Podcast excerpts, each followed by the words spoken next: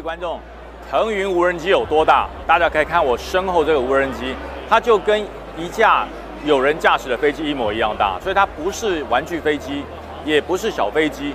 腾云无人机滞空时间超过二十小时，它的所谓的控制距离一千一百公里，非常远啊！它等于是可以环台半周，好，环台半周还可以再飞回来。所以腾云无人机，我们早期定位在是一个远程的侦察机。其实，呃，腾云无人机它已经具备了初步的挂弹功能，也就是大家在乌克兰战场上看到了有很多土耳其制的 TB1，其实腾云无人机也能做得到。所以这一次中科院在呃我们南港展南展馆所展出的这一款腾云无人机，如果没有看过的人一定要到，所以你就会知道为什么无人机未来成为主宰战场甚至空中的利器，就是它第一个，它不需要驾驶员。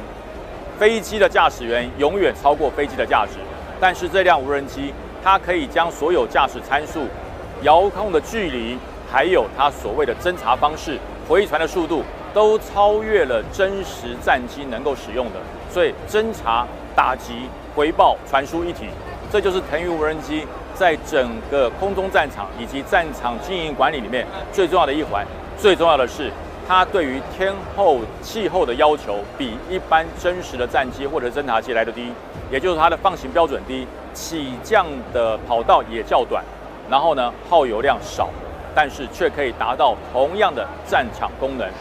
这么大一架的腾云机，没有人，不用人操作，完全是 AI 透过最新的科技，无人机的时代，真的在中华民国，在我们台湾正式的开始。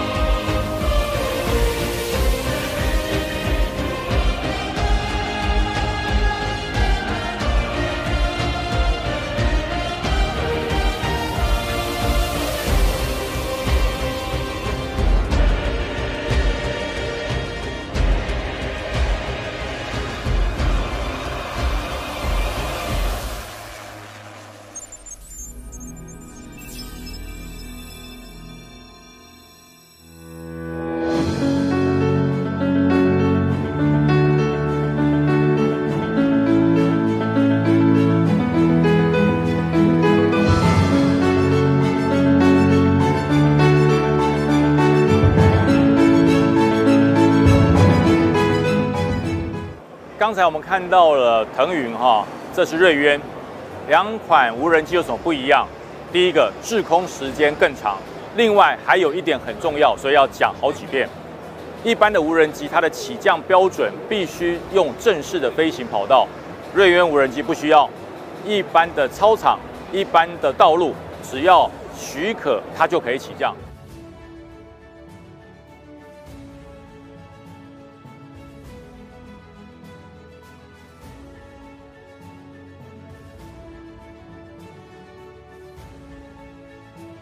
它的起降的要求，还有跑道的要求，比腾云更低。那更不要讲正式的大型的飞机，一般的操场，听到操场它就可以起飞。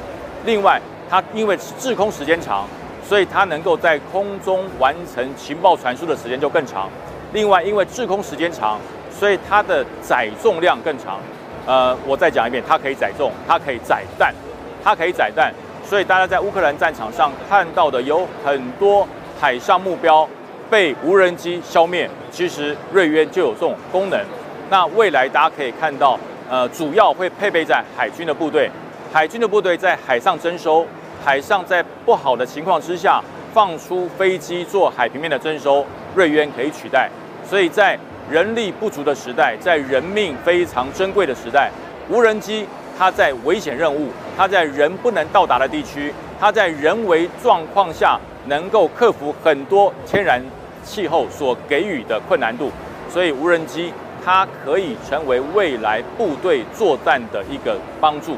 那么如何运用呢？那就要看各军种部队如何将它纳入编装、纳入训练，而且必须在演训中。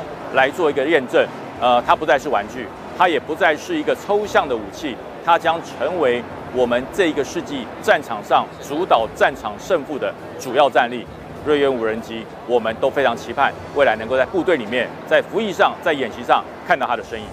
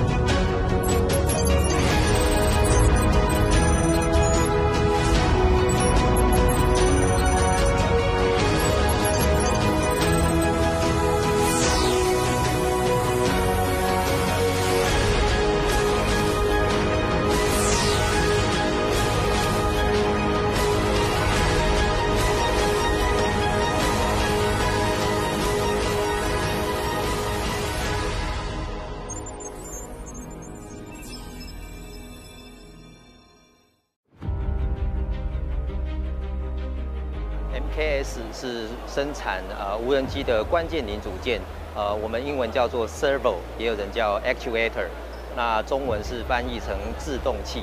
我们跟呃国内的中科院、中山科学研究院长期以来都是呃无人机合作的对象。那另外在国外方面，我们曾经与 NASA 美国太空总署一起合作，呃 Twenty Twenty Mars 的计划。那在那个计划里面，有一台无人直升机，呃，就成功的登陆了火星。那上面就有搭载我们家的产品。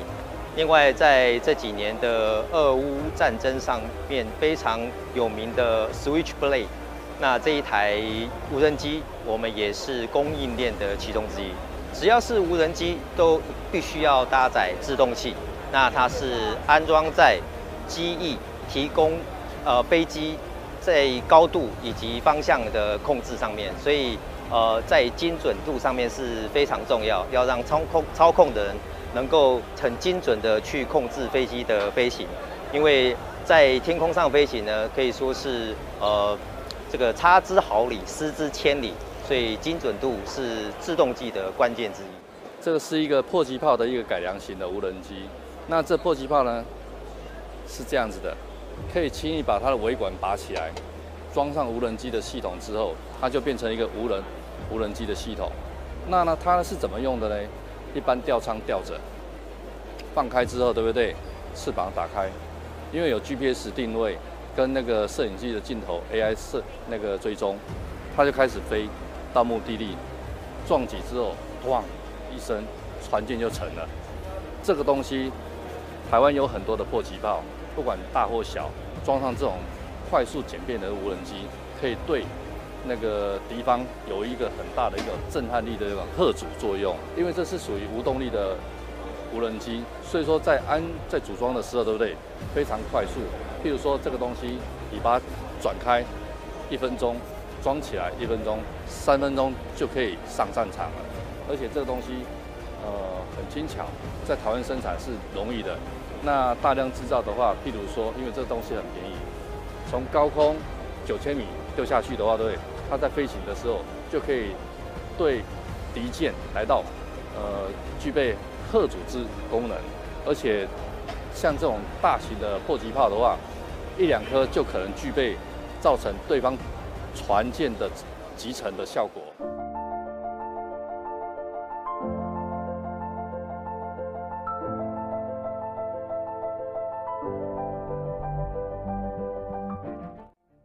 跟各位介绍一位我们空军的前辈常博士。呃，常博士在这个整体的勤监侦领域里面哈是非常的专业。那么这一次把这一套系统引进台湾，大家可以知道，我们最痛苦的就是不知道海上的情资，没有办法把海上的只字片语所有的情报变成我们可以运用的一个情报资料。那么常学长这一次就带回这一套系统。让我们的眼睛开，让我们的耳朵听到，让我们的资讯能够完全补齐。那我我们可以听，请唐博士给我们介绍一下这整套系统。是，我们现在整个国军的勤监侦系统，因为受到地球曲率的问呃影响，没有办法涵盖全部的区域。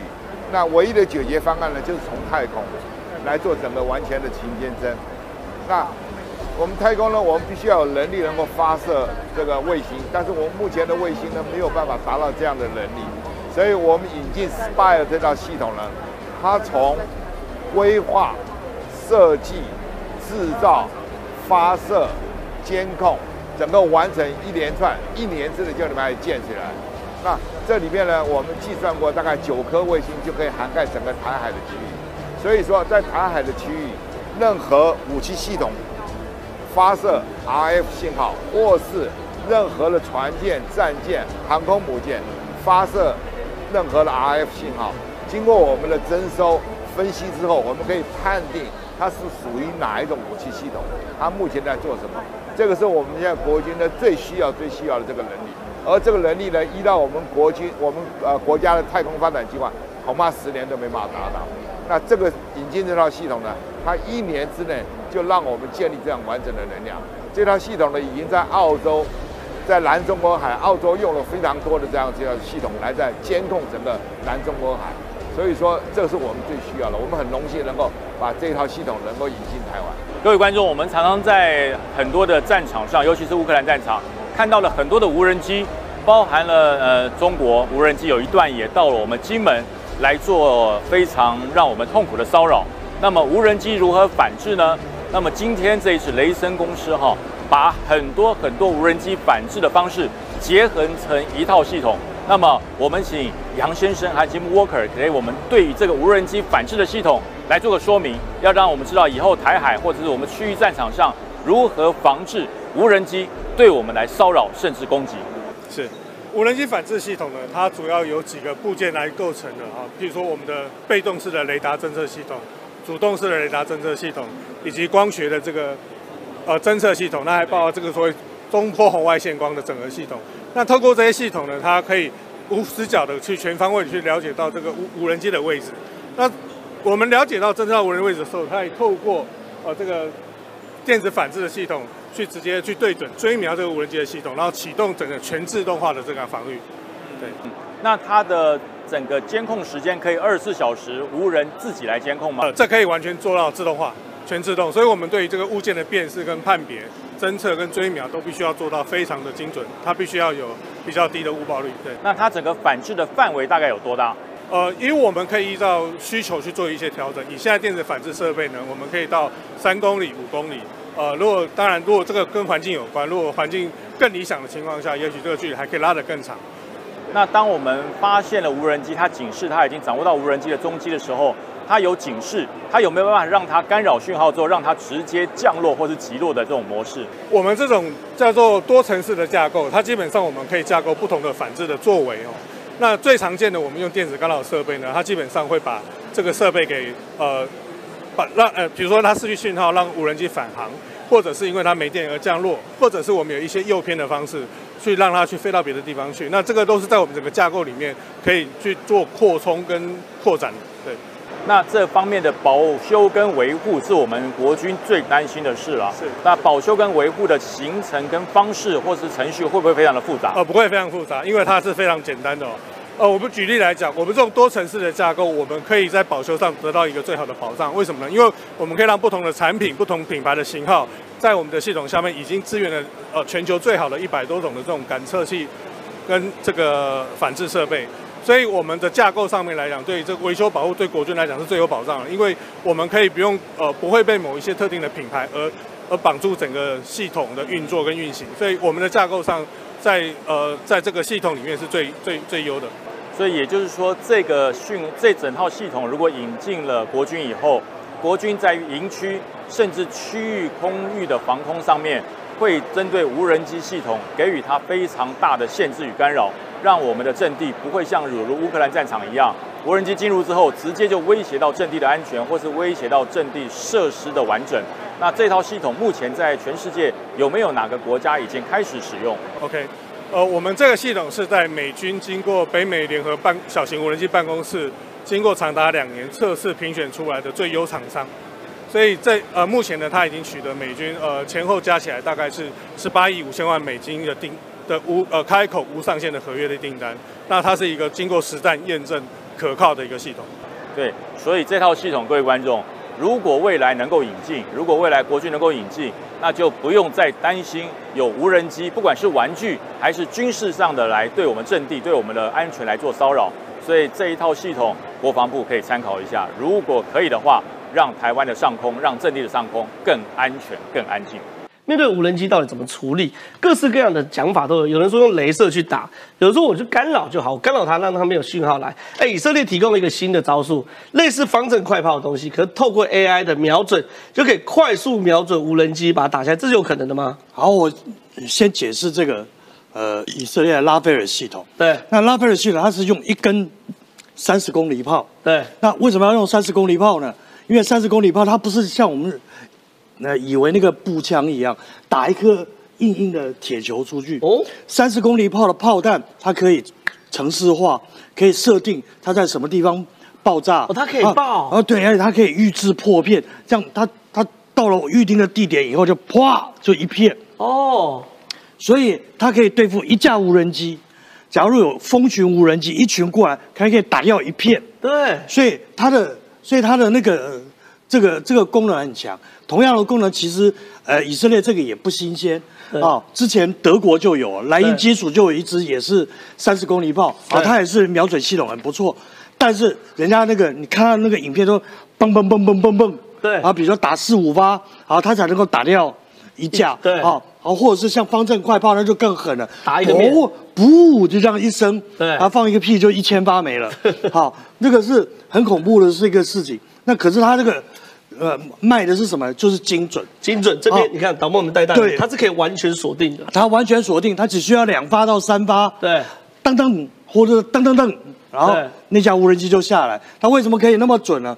这是拉斐尔独门绝活。是好，但拉斐尔这家公司稍微介绍一下。好好，拉斐尔它并不是一个啊什么军火商而已，它的前身是一九四八年，它就是当年以色列的中科院。哦，哦，它是官方单位转型，到后来一直赔嘛，是。好，然后然后赔赔赔赔赔到后来还变成公司算了，好，然后就大概两千年左右就变成公司，对。好，然后变成公司了以后，哎，这个整个都活过来了，对。好，人就为了赚钱，对。好，就是不要吃皇粮以后，每个人都开始努力了，好，接下来他就发展出来一套一堆很有名的东西，铁穹系统是他哦铁穹他发明的，对，那铁穹是他做出来的，是。好，我们现在一天到晚在讲那个以色列援援援助乌克兰长钉反坦克飞弹，长钉也是他做出来长钉也是他的，是。好，然后你看那个长钉多厉害，那个标枪打四公里，长钉可以打八公里，对对不对？好，长钉那也是他做的，所以他去做他的观瞄系统跟锁定系统是很厉害的，是非常厉害的，对，然后他还有本事把东西做的又轻又好，是。啊，这套系统舰上系统，它不像那个像像这个是以前的那个别的军舰的，对。啊，就比较重型的那个快炮系统，那可是都好几吨重，对。而且它要做的时候，它像这个军舰哦，这个甲板上面它要打一个洞。嗯，好、打一个洞，下面把那个下面弹药仓啊什么东西是是是是是。都都洞下去，还要再加水密。对。它不用，哦，它就轻轻一个架子，七百五十公斤，不到一吨。哦。然后它可以就放在任何小型舰艇上面，而且不用打甲板，不用打穿，它就直接架在甲板上面，打几根钉子把它固定，它就可以用了。这很厉害，而且还有，那同样的系统，啊，它现在是三十公里炮了，你可以往下降，可以降到微型，可以降到二十厘米，可以降到10降到那个十二点七，那个五零机枪可以降到七点六二，它都可以用同样的系统。是好，你架在车上也行，架在那个军舰上也行，啊，所以它非弹性非常好，通用性非常好，而且背后资料传过来，那他只要用一个一个系统去把它解决就好。对，那这种东西其实是未来的趋势，趋势。对。好，为什么它的趋势呢？因为你看无人机那个飘来飘去的东西，对，然后人拿枪去瞄，根本打不到啦，好，那个人会呼吸啊，对。机器不会呼吸啊。对，那所以未来的趋势一定是用电脑去抓是、去锁定，然后炮这个就去瞄对，瞄完了以后，人只要管下指令打，好，咚咚咚就出去了，对然后用电脑负责把它打下来。对，好，另外一个未来的趋势，无人水面舰以及三 D 列印的无人自杀无人机，哎，这是什么东西啊？好，这个东西呢，其实呃大家已经讨论了快一年了。是好，在那个什么时候开始讨论呢？就是乌克兰不是用一艘无人艇，对好，跑到克里米亚的这个港口。港口里面对，好，去把马卡洛夫给炸了吗？对。马卡洛夫号给给给炸掉。对。好，那个画面呢出来的时候，大家就猜说美国人，好，应该是把这个 Maintenance T 十二的，对。那这个这个技术呢，有转移给乌克兰。贴牌，哎，那个他也不他不贴牌，因为长得就不像。对好，他乌克兰还是有改装一下。对，好，有加那个蓬蓬裙啊。哈，对好，然后然后为什么他说这个这个技术可能有有移转呢？因为这个是美国早就在波斯湾就已经用了，是好，甚至在全世界各地都已经用了一种啊无人整手艇。对可是可是这个美国人只做了他做征收，没有把它载炸药。对他可不可以载炸药了？可以，他可以载六十几公斤炸药。哦，好，他如果要负载的话，他也可以，他变成自杀体。对那它的特色是什么呢？它平常，那、非常安静，非常小。是你看它只有那个凸出来一个塔，小小的塔，对不对？对对，好，十八公分，也就是说，它所有的东西，它平常航行的时候，它是半潜艇，它都在水下，哦。然后就你都看不到这些东西。对。好，你只看到上面这露出来那些天线啊什么的，让它能够接收讯号，能够征收一下海面的对。基本状况。啊，只有露出来十八公分，啊，等到找到目标了，锁定了，啊，它就可以加速。加速的时候可以跑到大概七十五公里，啊，五十五节，七十五公里。那，没有军舰躲得了哎、哎，然后噗就跑起来，对。然后就这样直直这样撞过去，那所以它的速度非常，终端速度它可以突然变得非常快，对。而且你要知道军舰像什么方阵快炮啊，什么东西，它都有一个问题，它是用来对空的，对。所以它的仰角可以到八十五度，对。好，可是它的俯角很烂，对。通常俯角只有五度或十度，啊，所以当你跑到某一个地方的时候就，打不到。对你打不到它，你就进死角了。对。啊，那个军舰就就啊啊啊啊啊，就就就就变成这种状况。是。啊，所以这种东西其实是呃，这个美国现在已经公开了很恐怖的一个一个一个算是无人载具了，但是还美军还有更恐怖的，它还有 UUV，是。它是潜艇。对。好，可是那个东西大家找不到资料，对。好，所以我们就也就没办法谈。对。那这个三 D 列印呢，自杀无人机其实大家也讲很久了，对。好，那么其实真正的原理呢，我我这样讲啊，它的原理就是围绕着两颗喷射引擎，大家以为喷射引擎那么大。对。那现在请各位上露天拍卖，对，好打喷射引擎，有。有六万八千块、四万五千块、五万五千块都有，是。各种型号都有，就小小一颗，那它就可以做什么用了？做航模用的。对。好，现在那个据说啦，这是我们听说的，业界听说，雷虎科技，好也在围绕这种，那这个这个呃小型的航模，因为他们本来都做航模，对。想要围绕这个东西来做无台湾台版的那个自杀无人机，对。啊，因为这样子就飞很快啊，对。对，喷射无喷射无人机，它的它当自杀无人机很适合啊，对。它去撞直升机，去撞撞地面目标，撞什么东西？平常那个螺旋桨的，啊啊啊，还是要慢慢下去，可是喷射喷射机俯冲速度或最高时速，它可以冲到六七百公里，是那啪一下就下去了，你根本来不及躲啊。是那所以这个具有极大的优势。那关键是什么东西呢？3D 我们讲列印三 D 猎鹰，对，可以快速制造。呃，其实我们对这个怀疑了。对好，我我原来也对三 D 列印充满了那个想象想象。好，后来听说随便一台三 D 列印机，好能够做无人机的两千万，是好才能买进来一台一个机台。对。而且它的它是这样一点一点这样弄起来的。对。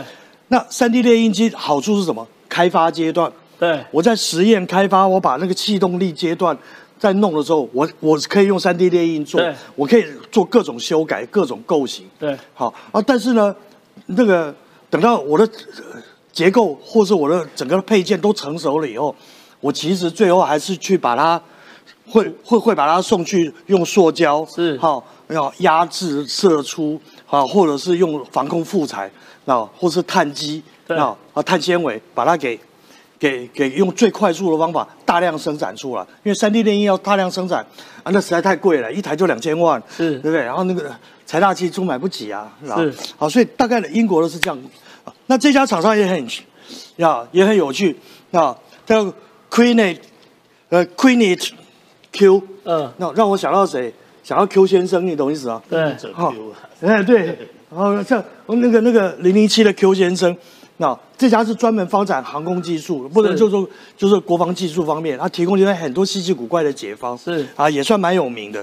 好，那么这个东西呢，现在他正在帮乌克兰对那推动这件事情。那么他的目标是什么？其实就是能够更远程的打击他这个俄军的这个纵深的补给基地。好，非常谢谢坤宇哥。我想问一下这个易善哥，易善，因为我们刚刚坤宇哥讲到一个重点，就是说，其实无人机的关键是其实是发动机那个喷射引擎。我们现在台湾的腾云无人机也要用跟 MQ 九同款的发动机，那这样不就代表台湾的所有无人机的系统跟美国要同归了吗？是，其实台湾在呃最近在发展无人机上面，其实也非常加速这个脚步。除了人员操作上，我们以后打做当兵哈、还要去做无人机操作，在训练课程里面有无人机的操作。在所谓的产业链上面，因为以前无人机都是所中国那边大疆所制造的，它占了全世界大概产量的七成。那未来军事的呃科技的限制市之后，台湾的无人机的产业链啊，也组成了无人机的呃国家队，由罗正芳哈，这经纬航太的董事长，现在昆玉在那边做顾问哈。哦这个是经纬哦航空的董事长啊，这个这个罗振芳先生，他组成所谓的无人机国家队，然后在做民间的所这些产业链。为什么一定要离开中国之外制造这些东西呢？因为如果你被这些相关的技术被中国掌握的时候，你在战时的时候，你没有那些相关的零组件可以去组装这些呃无人机，这对于整个国家无人机战略里面是非常呃严重的损失，完全非对红供应链所以为什么要组这个无人机国家队哈？那另外就是呃军方部分，我们所谓的中科院，它最近发展了所谓的腾云第二代的腾云无人机。腾云第二代无人机为什么重要呢？因为它是跟 MQ 九所谓的死神无人机啦哈，嗯死神无人机同样的所谓的发动机。那发动机一变化，大家都知道，呃所有的东西最难做的就是发动机。不是啊，那这样美国等于给台湾贴牌。我跟大家直接讲，你发动机后面会涉及到电那个电控的电脑，你还会涉及到那个所谓所有的武器系统。因为发动机一改，你变是里面所有的电脑电控系统全部变美美规的，没错就是做壳而已。哎就是所所有发动最重要就是发动机嘛，啊发动机一改之后，其实就是 MQ 九了。我直接讲就是这样，但是它还是基本上跟 MQ 九有一些差别，所以它在技术上我们负责的叫中低空的防御，啊，美国的 MQ 九这些系列的所谓的死神无人机负责高空的防御啦。对哦而且这些 MQ 台台湾中科院很厉害哦，它不只是说用美规的发动机之外，它在所谓因为要配合台湾的战力，所以它在武器搭载系统里面是配合台湾战力的，是所以它有所谓的台湾战力的呃所谓的二点七五寸的火箭弹。改良型的天剑飞弹等等，这两两款叫做空对空跟空对地。对那对于海面的攻击人里面，未来要发展所谓的呃所谓的呃熊二熊二的呃飞弹，来未来对于所谓的台湾海峡上面中国的军舰来做阻击啦。对也就是说未来是这个无人机是直接飞上去之后，对于台湾海峡一百公里的射程是一百公里，熊二是一百公里，台湾海峡不过就是这么宽而已。所有任何在台湾海峡上航行的船舰，只要无人机一上空之后，就可以用熊二飞弹直接打击。这个就是我说的。呃，中研中科院它目前研发的所谓跟腾云二代机跟 MQ 九几乎同款的一个无人机载具，这个是未来非常重要的发展。